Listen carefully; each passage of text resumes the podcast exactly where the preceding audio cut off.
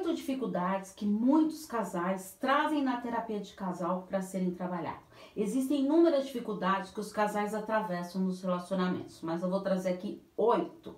O ciúme excessivo é um grande vilão, egoísmo, falta de diálogo, então, meu Deus do céu.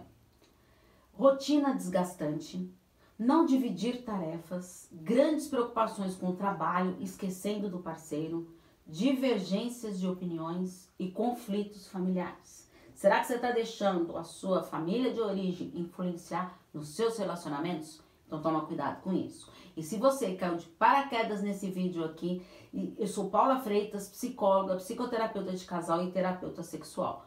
Faço atendimentos para casais. Se você está passando por essa dificuldade aí no seu relacionamento, ou então, Paulo, meu parceiro não quer, minha parceira não quer fazer terapia de casal. Faça você individual, porque você vai ver que você mudando, você muda o sistema também. Porque afinal, quem cuida da mente, cuida da vida. Um grande abraço. Tchau, tchau.